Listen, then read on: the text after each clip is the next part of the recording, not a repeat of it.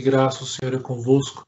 Bendita sois vós entre as mulheres, e bendito é o fruto do vosso ventre, Jesus. Santa Maria, Mãe de Deus, rogai por nós, pecadores, agora e na hora de nossa morte. Amém.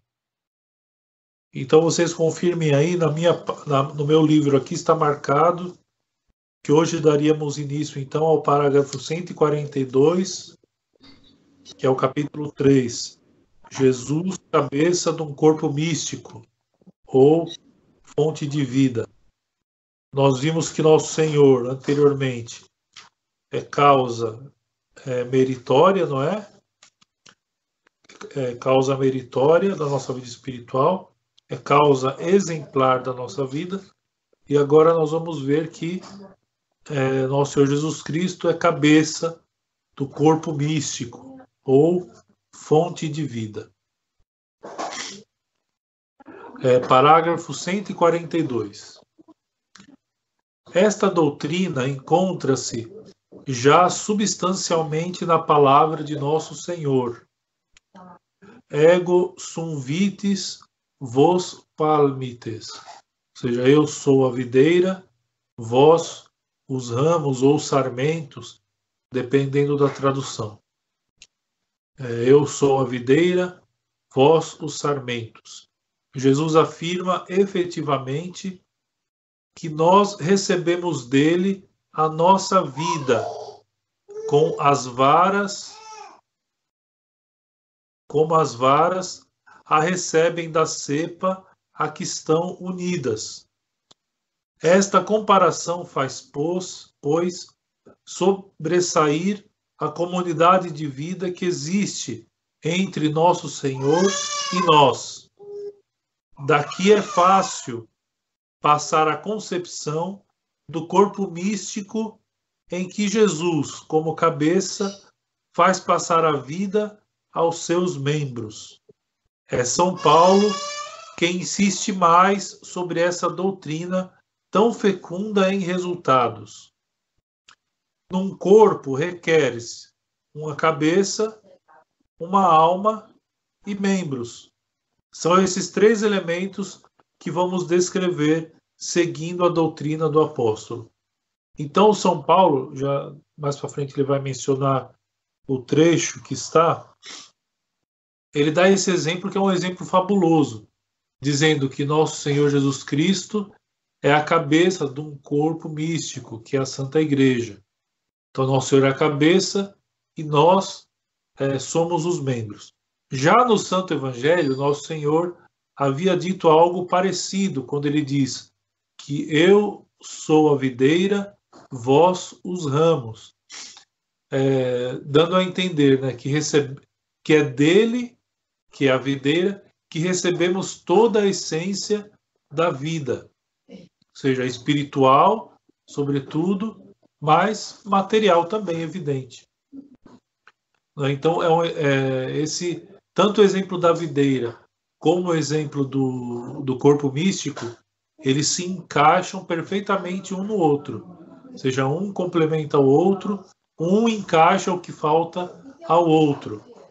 Né? Então, é, uma coisa importante aqui que ele diz: para que haja um corpo perfeito, que seja, estamos usando essa, essa analogia do corpo místico. Então, seja, para que, que haja um corpo é necessário que haja uma cabeça, uma alma e os membros. Ele vai explicar daqui em diante o que, que é a cabeça, o que, que é a alma, o que, que são os membros. Bom, continuando a leitura número 143. A cabeça desempenha no corpo humano uma tríplice função.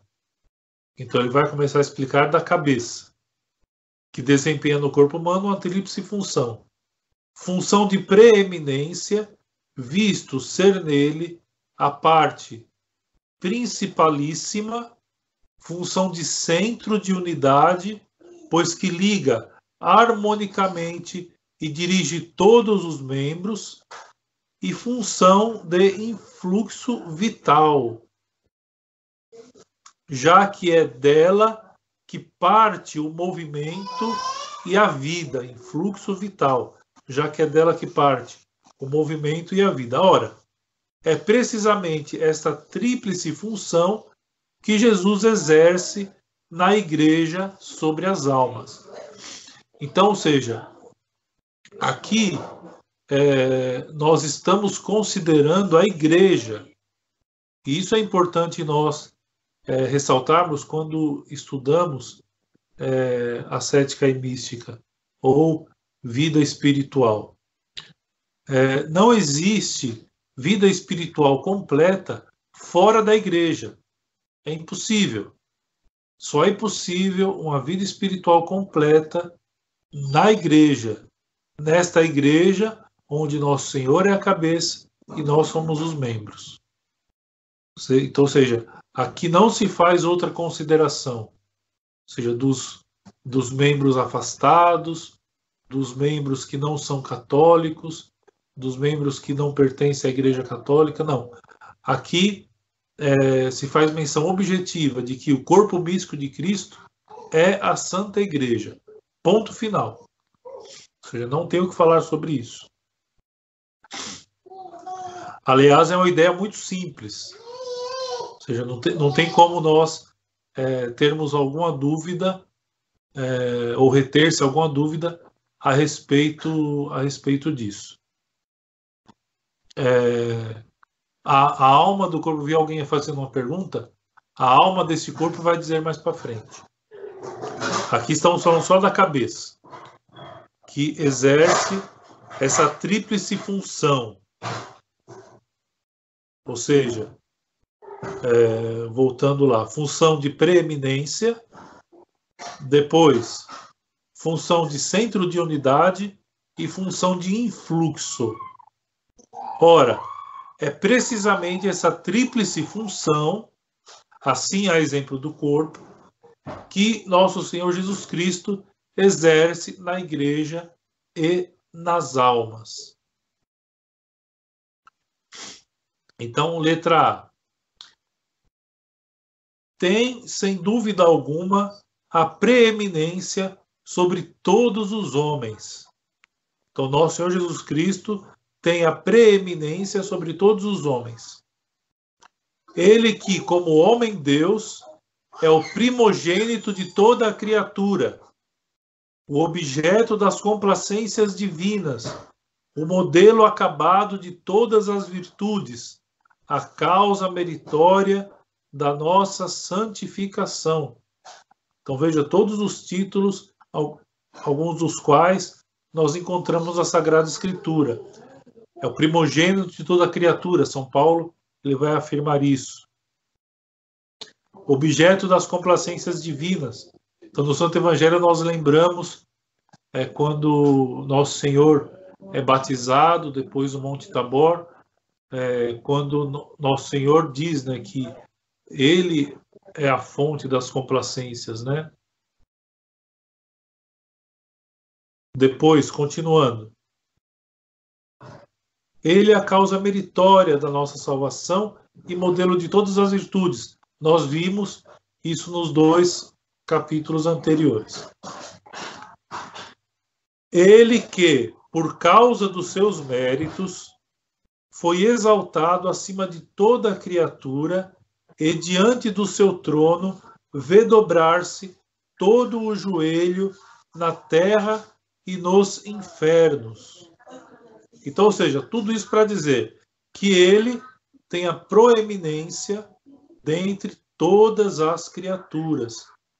Diante dele, todas as criaturas que estão no céu, debaixo do céu, todo o joelho se dobre.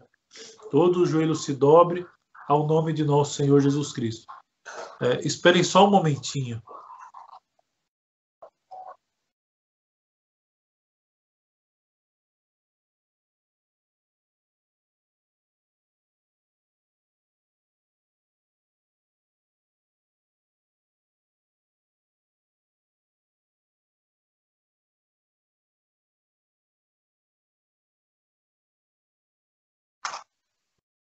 É, pronto, continua. Então, seja, tudo isso para dizer que é, dessa primeira função, ou seja, que a cabeça da igreja, assim como a cabeça de um corpo, tem uma função de preeminência né, sobre todo o corpo. No caso, nosso Jesus Cristo tem proeminência sobre todas as almas né, e sobre todo o corpo que compõe, é, perdão, que sobre todo o corpo onde nosso Senhor é a cabeça e nós somos os membros. B. Na igreja, é ele o centro de unidade, é nosso Senhor Jesus Cristo também o centro de unidade. Duas coisas são essenciais a um organismo perfeito: a variedade dos órgãos e das funções que desempenham e a sua unidade num princípio comum. Sem este duplo elemento, não haveria senão uma massa inerte ou um agregado de seres vivos sem nexo, sem nexo orgânico. Então, ou seja, é, nós encontramos é, em Nosso Senhor o centro de unidade da igreja, porque encontramos na igreja uma variedade de órgãos, de funções que, de, que, que desempenham as suas funções de uma unidade comum, que é a cabeça.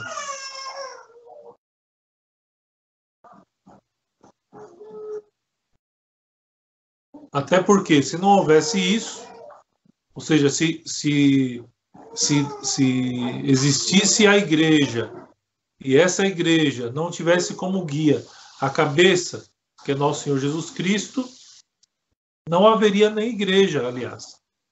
Assim como não, assim como não há um corpo perfeito, assim como não há um corpo perfeito com é, sem cabeça alguma.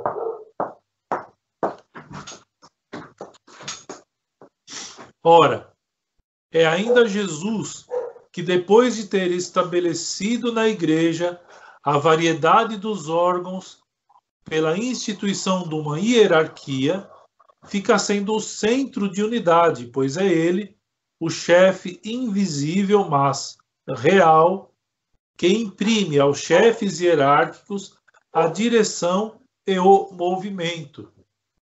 Então, ou seja, quando nós olhamos a igreja é, de um ponto de vista externo, então nós, nós olhamos toda a sua organização, toda a sua hierarquia.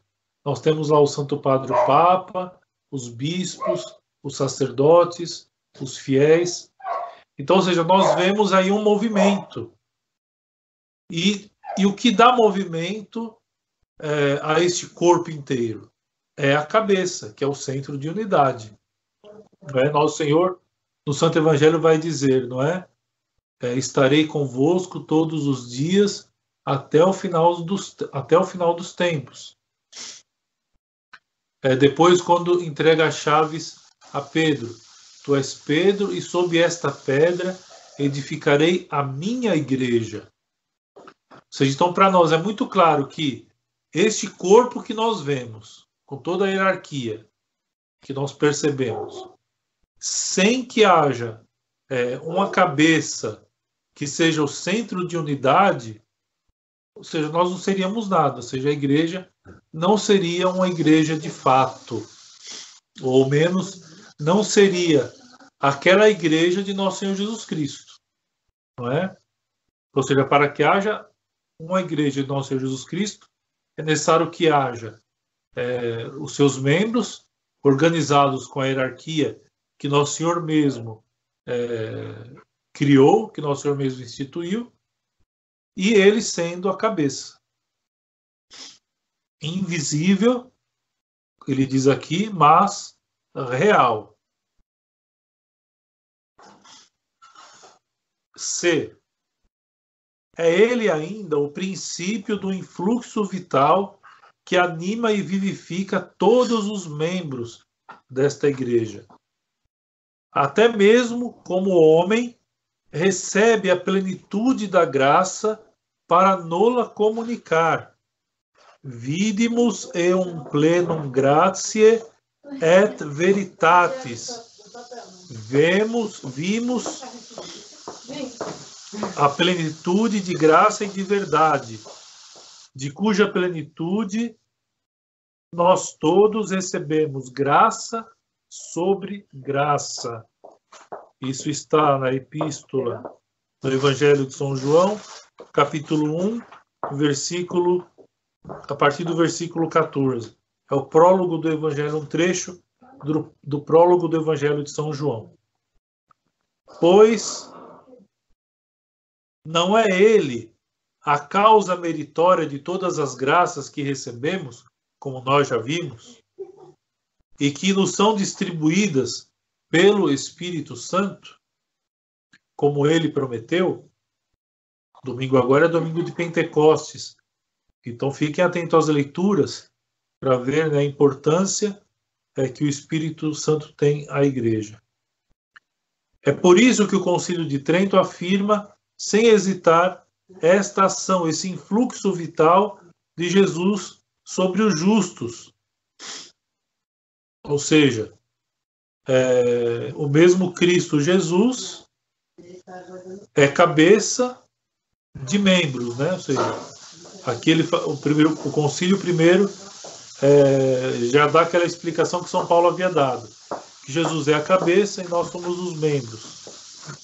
E nele, é, ou nela, ou nele, é, somos justificados pela virtude desse influxo, desse influxo vital, que é o tema desse ponto, desse ponto C. Ou seja, ele é o princípio do influxo vital que anima e vivifica todos os membros.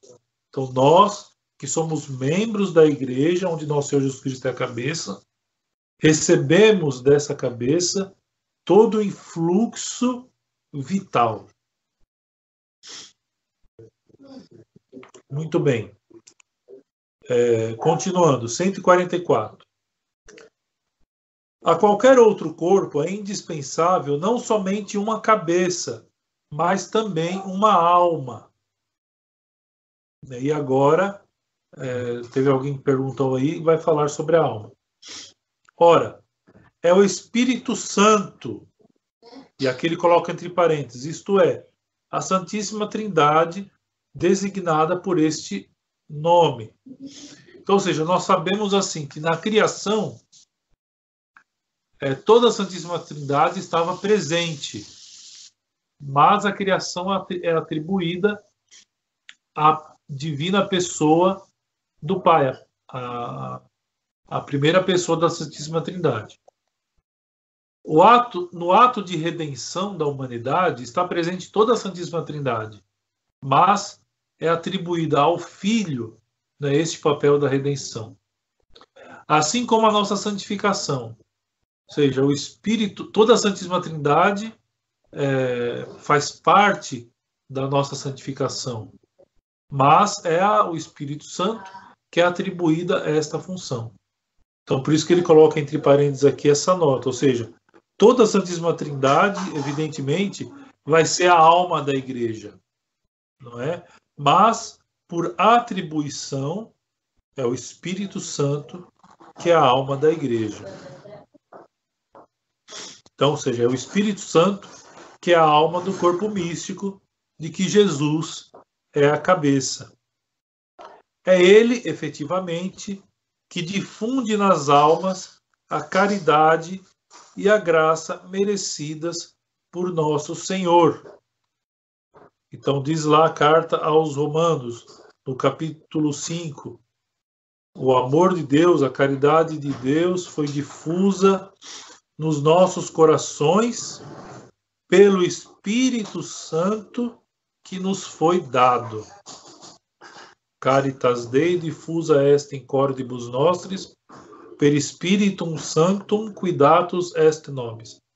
A caridade de Deus, o amor de Deus, foi difuso em nossos corações pelo Espírito Santo que nos foi dado.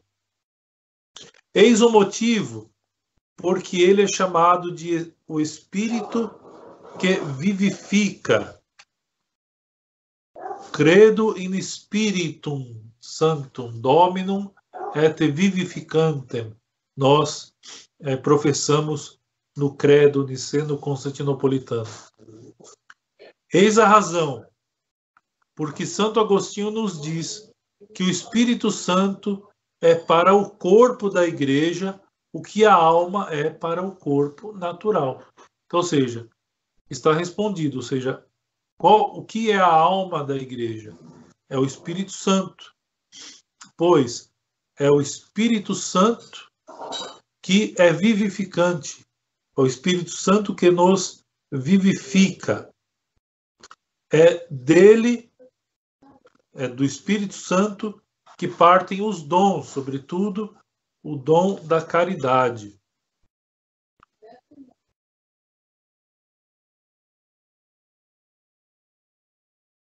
É, continuando.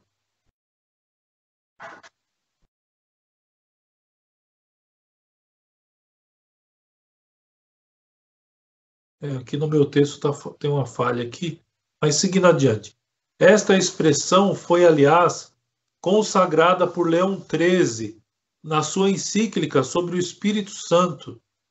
É ainda esse divino Espírito que distribui os diversos carismas. A uns, o discurso de sabedoria ou a graça da pregação, a outros, o dom dos milagres, a estes, o dom de profecia, aqueles, o dom das línguas, etc seja, é, todas as operações que existem em nós nos vêm, são divididos entre nós é, pelo Espírito Santo. Esta dupla ação de Cristo e do Espírito Santo, longe de se embaraçar mutuamente, completa-se, assim como nós não vemos é, uma, um embaralhamento de um corpo, de uma cabeça com uma alma, nós também não vamos ver esse embaraçamento na igreja.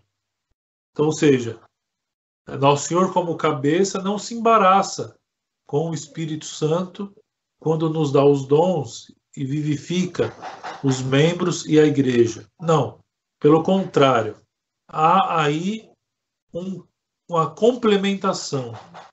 Ou seja, Nosso Senhor como cabeça é, complementa o Espírito Santo que nos vivifica e vice-versa. O Espírito Santo vem-nos por Jesus Cristo. Nosso Senhor afirma no Santo Evangelho: Eu vos enviarei o Espírito Santo Paráclito, o Espírito Santo Consolador. Então, o Espírito Santo vem-nos por Jesus Cristo. Quando Jesus vivia na terra, possuía em sua alma santa a plenitude do Espírito, posto que é Deus, ou seja, a Santíssima Trindade, é, está toda presente é, em nosso Senhor Jesus Cristo. É claro que a pessoa ali é a pessoa do Verbo, é nosso Senhor Jesus Cristo. É, mas, como eu disse anteriormente, a redenção, embora seja aplicada a nosso Senhor Jesus Cristo, é, participa dela toda a Santíssima Trindade. Pelas suas ações e, sobretudo, pelos seus sofrimentos e pela sua morte, mereceu que este Espírito nos fosse comunicado. É, pois, graças a ele a nosso Senhor Jesus Cristo, que o Espírito Santo nos vem comunicar a vida e as virtudes de Cristo e nos torna semelhantes a Ele. Então aqui analisamos. É, vocês estão me ouvindo ainda? Sim.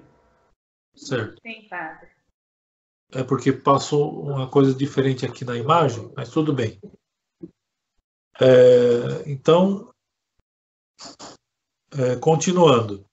Então, nós vemos é, nosso Senhor Jesus Cristo na terra, obrando os seus milagres, mas ensinando, é, tendo uma vida de virtude e assim por diante. E dele nós temos exemplos, né? exemplo de vida.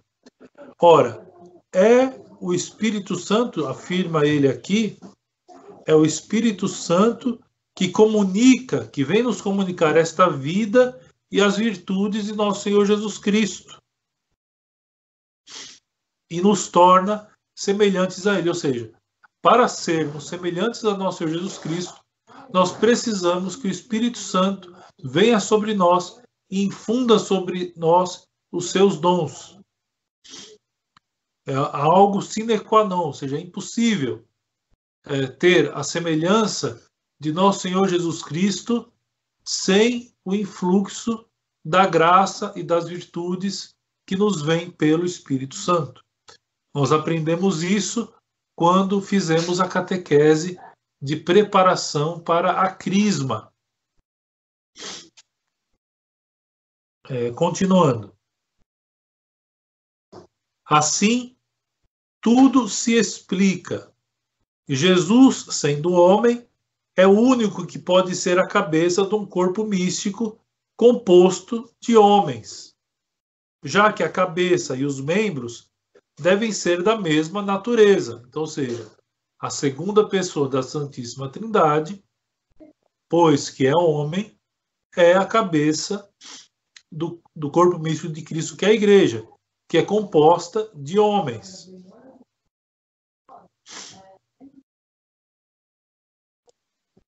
Mas, como homem, não pode por si mesmo conferir a graça necessária à vida dos seus membros, Daí a promessa do Espírito Santo.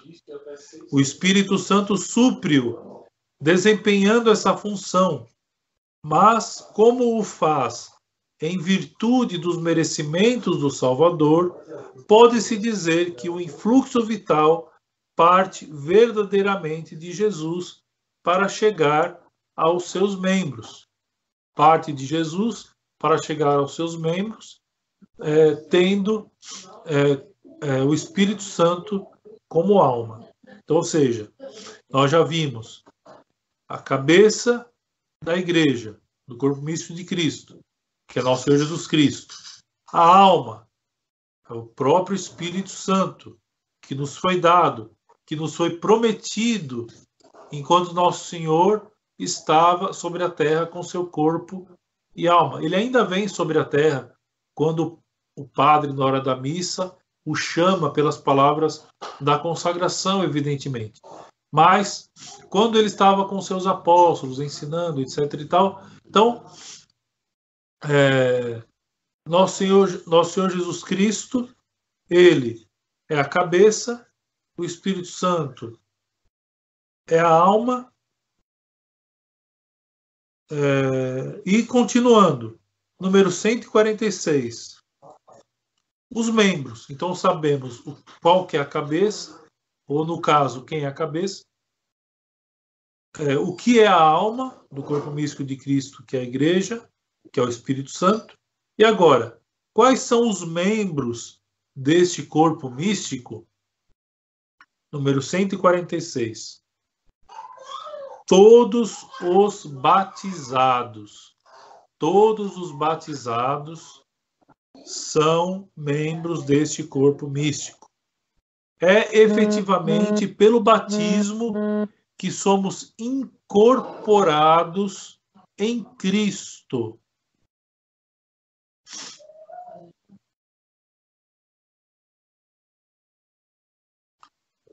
É, então, ou seja, São Paulo ele vai afirmar que somos é, incorporados no Cristo nos tornamos um corpo com Cristo quando somos batizados.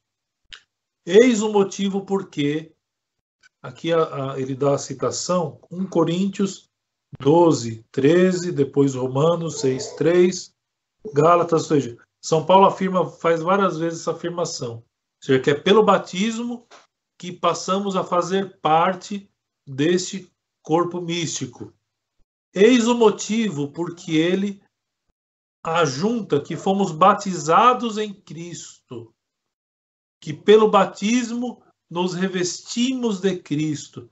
Veja só que interessante todas essas afirmações que São Paulo dá. Isto é, participamos das disposições interiores de Cristo. O que o decreto aos armênios explica, dizendo que, pelo batismo, nos tornamos membros de Cristo e do corpo da igreja. Ou seja, e aqui está a versão latina. Então, ou seja, pelo batismo, nos tornamos membros de Cristo e do corpo da igreja. Ora, é, e uma coisa não pode viver sem a outra, ou seja, se pelo batismo nós somos incorporados no Cristo, automaticamente nós somos incorporados na igreja. Ou seja, não existe aqui uma, uma dissociação. Não dá, por exemplo, para pertencer à igreja sem estar unido à cabeça. Não é? E vice-versa. Então, ou seja, quando somos incorporados no Cristo pelo batismo, automaticamente o somos também na igreja, incorporados na igreja.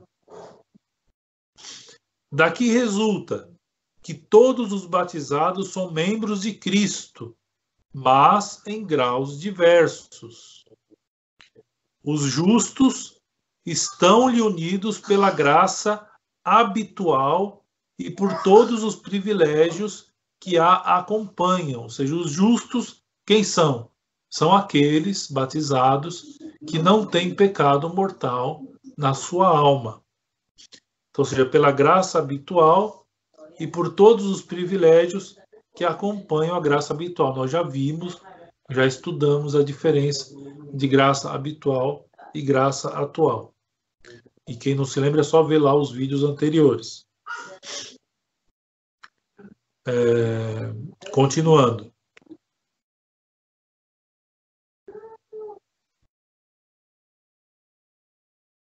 Os pecadores também fazem parte, se são batizados, também fazem parte do corpo místico de Cristo pela fé e pela esperança. Ou seja, ainda que se cometa algum pecado mortal, é possível que haja fé na alma, ou seja, a pessoa acredita, a pessoa crê em tudo aquilo que nosso Senhor revelou, ela crê na doutrina santa da igreja, ela não perde a fé. E deve um bom pecador, né, ou seja, ele deve manter viva a esperança da sua própria salvação, buscando os meios que são devidos, como o sacramento da confissão, por exemplo, os bem-aventurados pela visão beatífica, ou seja, os santos que já morreram, que participam da visão beatífica, também participam da igreja, a igreja celestial. Ou seja, os santos que já morreram também participam da igreja. Quanto aos infiéis, não são atualmente membros do seu corpo místico, mas, enquanto estão na terra, são chamados a selo. Só os condenados estão para sempre, estão para sempre excluídos desse privilégio. Então, ou seja, essas duas, essas duas notas finais são importantíssimas. Ou seja, os infiéis, é, o que é o infiel? É aquele que não recebeu o batismo. Os infiéis não fazem parte do corpo místico de Cristo. Não foi incorporado à cabeça, não faz parte da igreja. Mas, enquanto está vivo na terra, é continuamente chamado a fazer parte, a ser introduzido pelo santo batismo, fazer parte da Santa Igreja. Os únicos que estão excluídos completamente do privilégio de pertencer à igreja de ser incorporado ao corpo místico de Cristo são os condenados. São aquelas almas que são condenadas.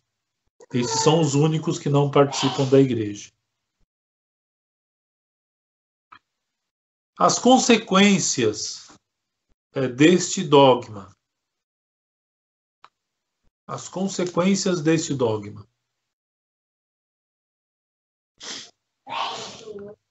número 147.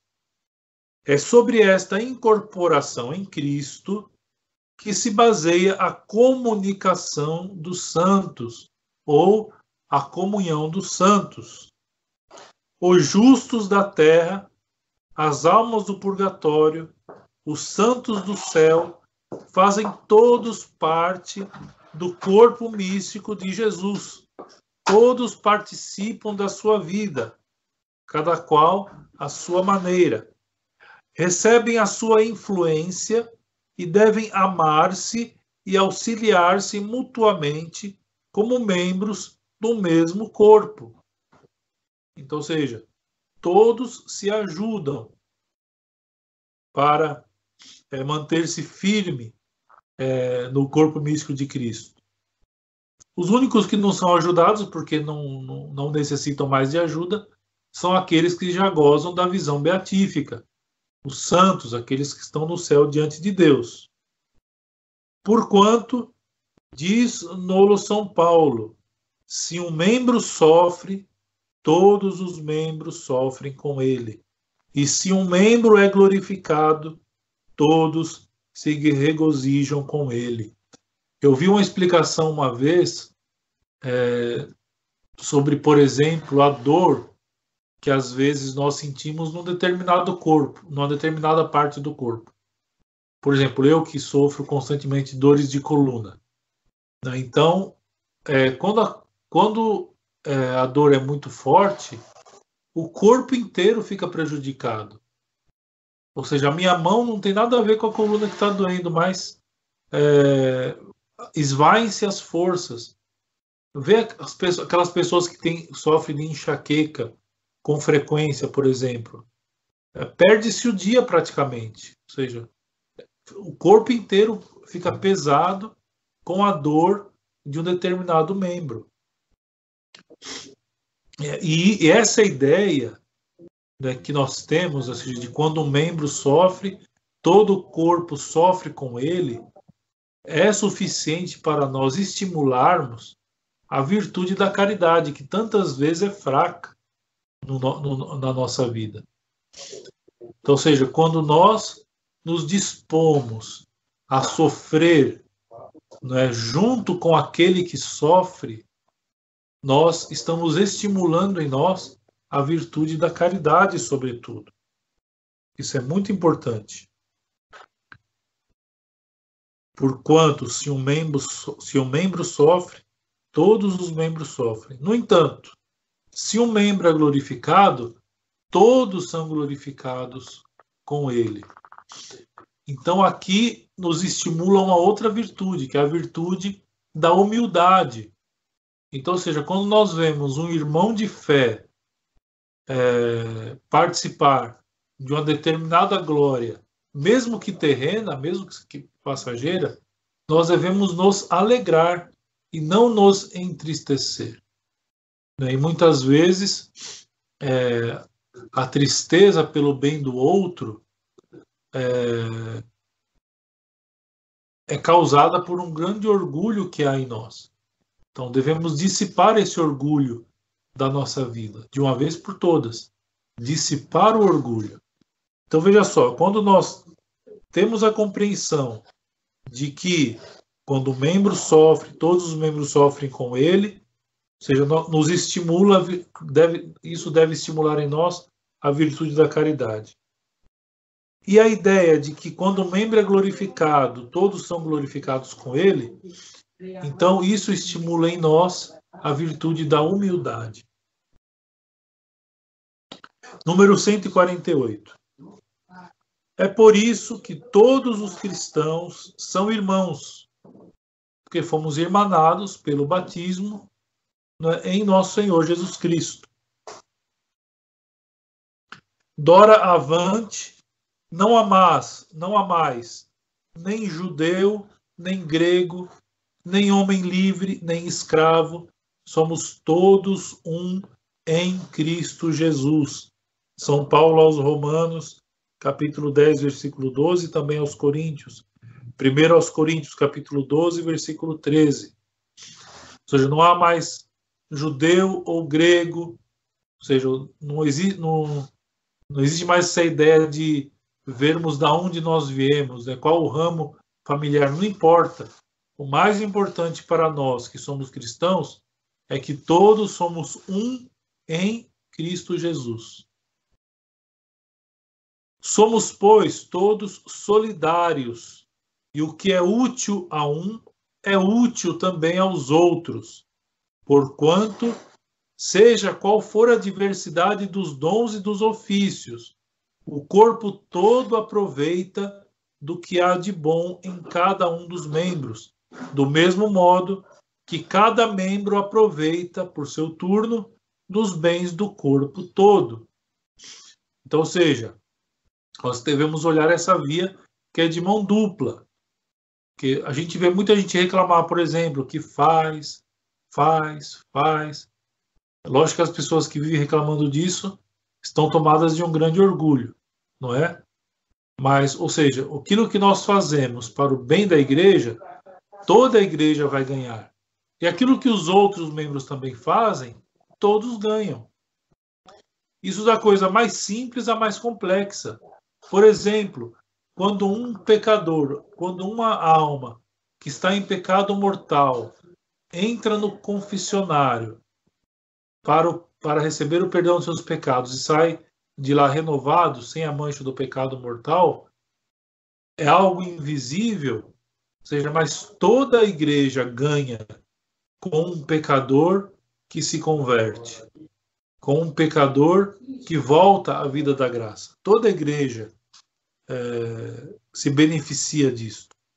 Veja que é algo muito simples.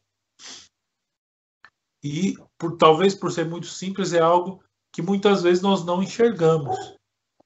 Nós é, estamos é, acostumados a enxergar coisas grandiosas ou coisas mais visíveis, mas não.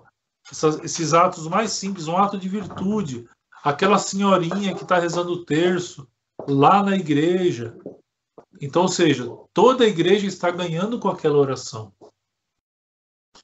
É, no livro Alma de Todo Apostolado, de Dom, de Dom Chotá, ele narra, eu me lembro, ele narra a história de um bispo é, que foi para a China. Não é? Ele foi para a China. E é, chegando na China, ele fez um pedido à Santa Sé que enviasse para, para a sua diocese é, mosteiros contempla, contemplativos, carmelitas, beneditinos, etc. Porque ele dizia que a oração, naquele momento, favoreceria a conversão de muitos fiéis. Veja, é uma coisa invisível. Ninguém está enxergando lá as irmãs que estão dentro de um convento rezando, seja, mais aquilo que elas estão fazendo beneficia toda a igreja. É muito bonito nós enxergarmos as coisas é por este ângulo. Porque quando nós é, estamos rezando em família, rezando terço, é, ou oferecendo uma comunhão na hora da Santa Missa, ou mandando rezar missas para determinadas intenções. Veja, nós estamos colaborando, é toda a igreja que ganha com os, com os nossos pequenos atos, mesmo que sejam pequenos atos. Ganha com todos os nossos atos, mesmo que sejam tão pequenos que às vezes a gente é, custa a perceber.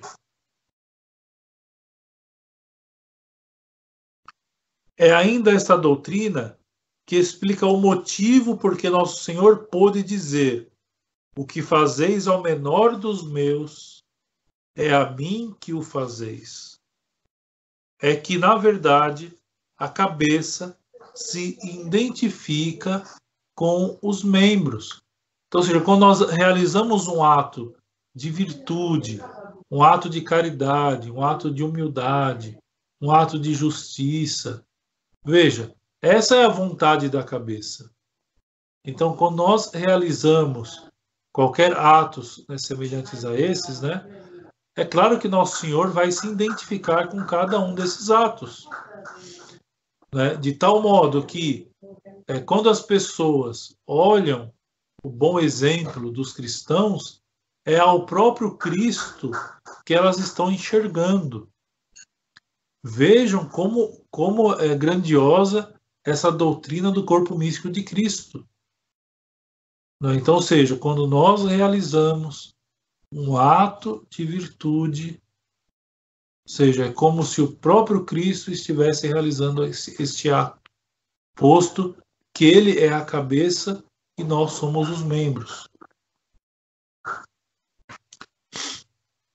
Continuando. Daqui resulta que, segundo a doutrina de São Paulo aos cristãos, são complemento de Cristo. Os cristãos, perdão, os cristãos são o complemento de Cristo. Deus, com efeito, deu-o por cabeça suprema à igreja, que é o seu corpo, a plenitude daquele que enche tudo em todos e, na verdade, é, na verdade, Jesus perfeito em si mesmo. Não necessita de complemento nenhum para formar o seu corpo místico. Deus não precisa de nós. Sob esse aspecto, não se basta a si mesmo, precisa de membros para exercer todas as funções. E Olier conclui: emprestemos as nossas almas ao Espírito de Jesus Cristo para que ele cresça em nós. Então veja que, que, que bonito isso. Nosso Senhor Jesus Cristo, ele objetivamente não precisa de nós, mas ele quer precisar de nós. Né? De tal modo que nós é, somos que nós somos como que a extensão de nosso Senhor Jesus Cristo nesta uhum. terra. É, e aí nós entendemos perfeitamente quando nosso Senhor, ao subir ao céu, ele diz àqueles que estavam ali vendo: Ide por todos os cantos e ensinai o Evangelho a toda criatura. Então, ou seja, nosso Senhor nos torna como extensão dele mesmo. Então, sabendo disso, emprestemos as nossas almas ao Espírito de Jesus Cristo para que ele cresça cada vez mais em nós. Se ele encontra sujeitos dispostos, dilata-se, aumenta, difunde-se nos seus corações e embalsama-os com unção espiritual de que ele mesmo está embalsamado. Ou seja, quanto mais nós emprestamos a nossa vida a nosso Senhor Jesus Cristo, mais nós participamos daquela unção espiritual que o próprio Cristo recebeu de seu Pai. É assim que podemos e devemos completar a paixão do Salvador Jesus, sofrendo como ele sofreu, a fim de que esta paixão, tão completa em si mesma, se complete ainda nos seus membros, através do tempo e do espaço. São Paulo vai dizer é, um, um, uma, uma frase que é poderosíssima, ou seja, eu quero sofrer na minha carne aquilo que falta aos sofrimentos de nosso Senhor Jesus Cristo. Como se vê, pois, não há nada mais fecundo que esta doutrina sobre o corpo místico de nosso Senhor Jesus Cristo. E daí ele vai tirar a conclusão devemos, e é, é, a conclusão é, vocês podem ler depois, porque na verdade, como a gente sempre vê, né, a, a conclusão é sempre um resumo daquilo que, que já foi dito. Depois vocês podem ler. Mas devemos então ter uma grande devoção ao Verbo encarnado, a divina pessoa, a segunda pessoa da Santíssima Trindade, aquele que se fez homem e habitou entre nós e dando sua vida, morrendo numa cruz, nos salvou, nos libertou de todas as, as, as amarras que nos haviam prendido neste mundo, o pecado. Então, sejamos cada vez mais devotos de nosso Senhor Jesus Cristo. Procuremos seguir na nossa vida os seus divinos exemplos, os seus divinos ensinamentos.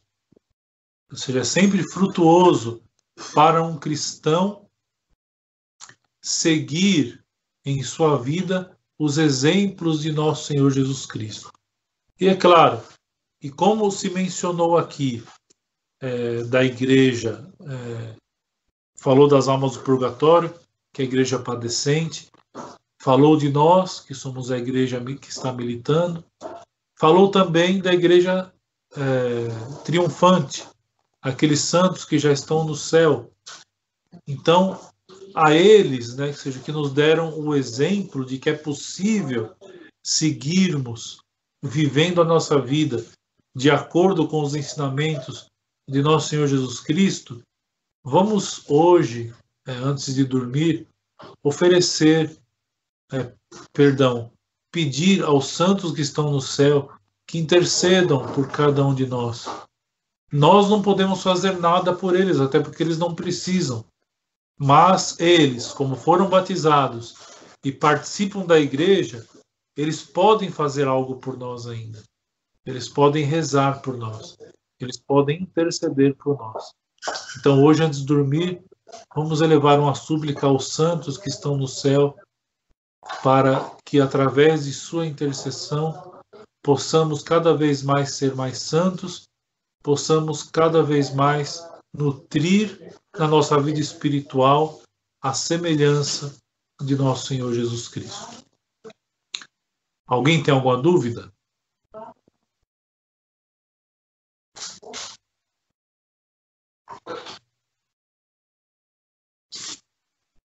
Ninguém? Padre, salve Maria Fabiana. Eu tenho, é, para mim não ficou claro o que é influxo, influxo vital no número 143 da letra C. Certo. O que é influxo vital? Isso, porque repetiu-se tantas vezes o influxo vital que eu me perdi. Certo. Então eu vou explicar de modo muito simples, né? Quando o Senhor diz assim, eu sou a videira e vós sois os, sois o, o, os ramos. Então, ou seja, quando nós é, analisamos uma árvore, que é o exemplo que nosso Senhor dá, de uma videira, né? Então, ou seja, nós vemos uma árvore. Então, os sarmentos, né, que são os ramos, eles recebem do, do, da, do tronco central toda a essência vital, certo? Ou seja, a árvore ela recolhe do solo aquilo que é necessário e passa para os ramos. Aquilo que ela recebe do solo, ela passa para os ramos. E aí nascem as flores, vêm as flores e vêm os frutos. Certo? Certo. Ou seja, é, é, quando se fala então que nosso Senhor Jesus Cristo é o influxo vital, nós enxergamos isso. Então, ou seja, nós temos uma vida que é uma vida espiritual, ou seja, de onde nós recebemos toda a fonte de nosso Senhor Jesus Cristo, cabeça do corpo místico de Cristo. Certo? Certo. Ou seja, toda a força que nós precisamos, nós recebemos de nosso Senhor Jesus Cristo. Compreendido? Compreendi, compreendi. O, padre, uma outra pergunta é o seguinte: quando o membro sofre, todos sofremos. Eu participei de um encontro agora nesse final de semana de católicos conservadores e, e surgiu uma, uma assim, até, até pesa na minha cabeça a questão assim, do Papa Francisco. Eu percebo que eu leio alguns sites em espanhol em, em, de outros países. Há uma grande preocupação em relação ao Papa Francisco, há um sofrimento muito grande.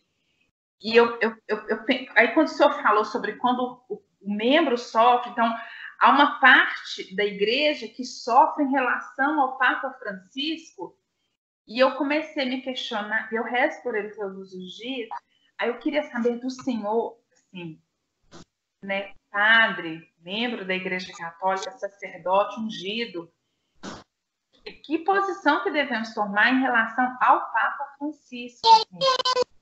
Eu não certo. julgo, não condeno, eu rezo sempre. Mas é tantas coisas que eu, que eu leio, eu estou evitando, já não leio mais nada, que eu já não quero saber mais nada. Mas eu vejo que é um corpo que sofre. Certo. É, de fato, né, eu tenho recebido é, muitas notícias a respeito do Papa mas é, não só do Papa, mas de muitos bispos também, não é? De muitos padres. Né? E de fato, né, quando, é, quando há um problema envolvendo alguns dos membros do clero, é ainda mais visível o sofrimento. E que postura tomar? De fato, não cabe a nós fazer julgamento nenhum. Até porque quem somos nós para julgar um papa, né, um bispo? É, nós temos que, eu sou da, da opinião que devemos rezar né, cada vez mais é, pela, pela autoridade eclesiástica. É, e uma coisa que me ajuda muito, por exemplo, é não ir atrás de notícias. Uma coisa que ajuda a mim. É um conselho que eu, que eu dou a, a todos também. Quando a notícia me chega, é uma coisa, né? Ou seja, eu não tive culpa. Mas eu não fico buscando notícias a respeito de bispo fulano de tal, de padre ciclano, ou do santo padre o papa, não. A gente reza. Quando a notícia nos vem, é porque Deus quis que ela veio, então isso deve fortificar a nossa intenção é, de rezar cada vez mais, mais por eles. Mas vamos deixar que um outro Papa no futuro é, julgue as atitudes desse Papa atual, né? não cabe a nós. Tá bom? Ok, obrigada, padre. Imagina. Mais alguma pergunta? Ô, padre, o... o Rodrigo fez uma pergunta aqui no chat por escrito, que é a seguinte. Se nossos atos bons são como atos bons de nosso Senhor, nossos atos maus, maus ofendem mais o nosso Senhor que de um pagão? Foi a pergunta que o Rodrigo fez. Com certeza. Com certeza. Ou seja, lógico que nós não vamos afirmar que é um ato mal que nós praticamos é nosso Senhor que praticou. Eu acho que isso é claro para todo mundo, né? Que aí, na verdade, entra a questão do livre-arbítrio. Embora participemos do corpo místico de Cristo, cada um dos membros tem o seu livre-arbítrio, né? E muitas vezes nós ofendemos a Nosso Senhor com os nossos pecados. É, e, de fato, para um cristão, ou seja, para um, para um membro da igreja, para alguém que foi batizado, um pecado mortal é, se torna muito mais grave do que para um pagão, não há dúvida nenhuma. Bom? Obrigado. Imagina. Mais alguma dúvida? Padre, Padre boa é noite. Fran...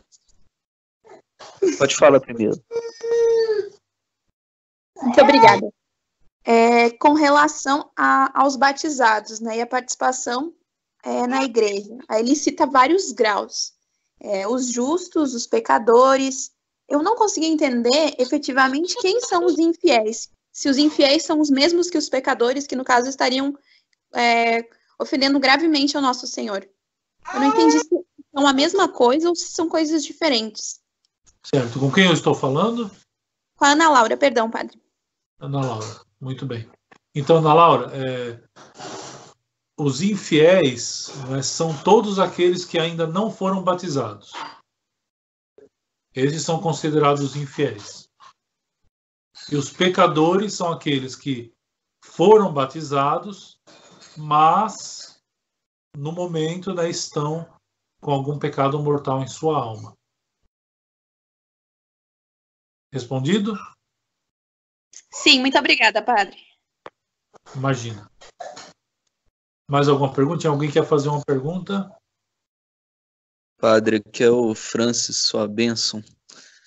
Deus abençoe, Francis. É, a respeito de, dessa, dessas é, comparações, né, nosso Senhor Jesus Cristo como cabeça do corpo, o Espírito Santo como a alma, eu, eu senti falta o papel de nosso Senhor Deus Pai Todo-Poderoso. Toda essa explicação, se caberia alguma analogia nesse caso ou não?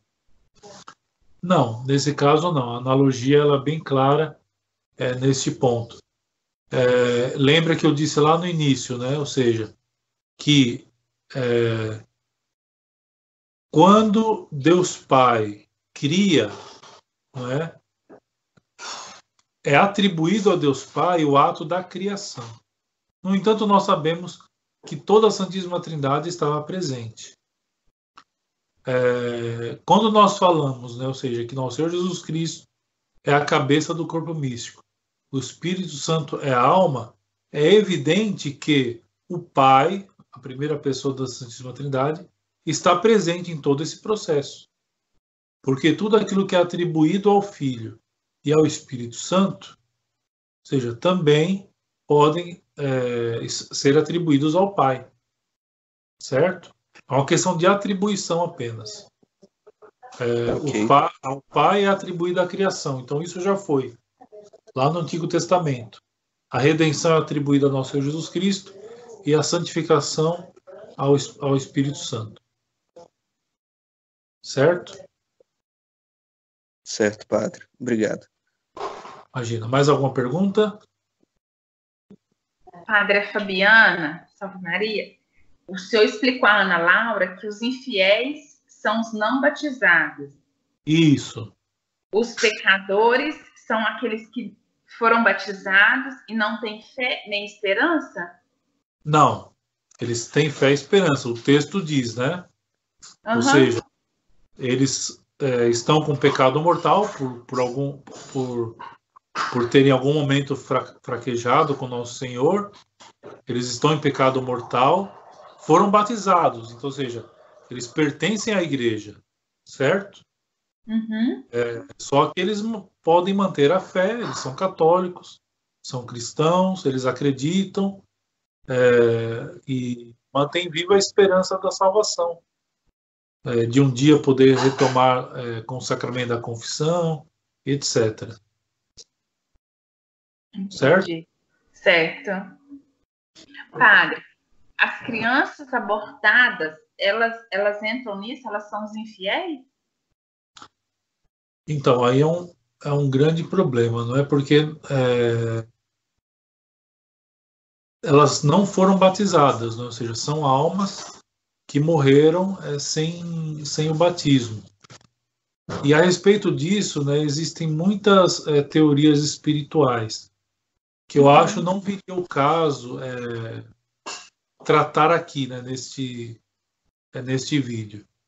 Nós poderíamos, é, é, eu aconselharia vocês a pesquisarem sobre isso, porque Santo Agostinho falou sobre isso, São Boaventura falou sobre isso, e hoje, como nós temos o Google, é muito fácil de, de, de pesquisar essas coisas, né? uhum. então eu aconselho vocês é, pesquisarem, até porque é um tema muito é, espinhoso delicado e polêmico é, para tratar num vídeo que, que depois vai para o Facebook, etc. Né? É, mas enfim, tem várias teorias espirituais sobre isso. Então eu aconselho que vocês busquem é, essa, essa, essa formação. Eu sei que Santo Agostinho tratou do assunto, é, São Boaventura também tratou desse assunto. Muitos outros devem ter tratado também é, dando uma gulgada é fácil de pesquisar. Tá okay. bom? Ok, padre. Obrigada. Imagina. Mais alguma pergunta? Padre, benção. Deus abençoe. Eu falo com quem? Arthur. Com quem? Arthur. Arthur? Boa Sim, noite, Arthur. Internet é difícil. Boa noite. É, o negócio é o seguinte, é, vendo então, portanto, a igreja como o corpo de Cristo, a hierarquia, assim, pensando até etimologicamente o que significa hierarquia, a igreja hierárquica, como fala Santo, Santo Inácio de Loyola, é através da hierarquia, digamos assim, que nós vamos até a cabeça? É, é nós podemos é, nós podemos fazer essa afirmação, sim. Um dos títulos do Papa, inclusive, é, é de vigário de Nosso Senhor Jesus Cristo. Né? Então, evidente, né? ouvindo o ensinamento é, da Igreja, a sua doutrina infalível, é, de fato, nós nos aproximamos mais da cabeça né, que é Nosso Senhor Jesus Cristo sem dúvidas. Tudo bem? Fico muito obrigado. Mais alguma pergunta? Sim. Um, um, um, tipo de complemento àquela pergunta, talvez não uma nova pergunta, mas é pela hierarquia que nós recebemos o, o, o sacramento, certo? Então, pensando, pensando de novo né, no, no, no corpo de Nosso Senhor Jesus Cristo e, e, e, e, através da hierarquia a gente a gente chega, chega à cabeça, os sacramentos entram aí, portanto, também, né? Pensando até no começo, o mandato do Nosso Senhor Jesus Cristo, os apóstolos e tal. Sim, sem padre não tem missa, sem padre não tem é, o sacramento da confissão, é, enfim, sem o sacramento da ordem, é, nós, nós, não, não, nós não receberíamos tantas graças como podemos receber, né? Só pelo sacramento da Eucaristia e pelo sacramento da confissão já são graças indizíveis. Fico muito obrigado, Padre. Deus lhe pague. Imagina, não por isso. Bom, já são é, 10 e 15 faz um pouco mais de uma hora que começamos, então para não ficar muito extenso o vídeo, é, nós podemos encerrar por aqui, tá bom? É, vamos, para encerrar, rezar uma Ave Maria. Ave Maria, cheia de graça, o Senhor é convosco, bendita sois vós entre as mulheres, e bendito é o fruto do vosso ventre, Jesus. Santa Maria, Mãe de Deus, rogai por nós, pecadores, agora e na hora de nossa morte. Amém. Muito bem. Salve Maria a todos e muito obrigado pela atenção. É, se Deus quiser, segunda-feira que vem, é, faremos novamente esta aula. Tá bom? Deus abençoe a todos.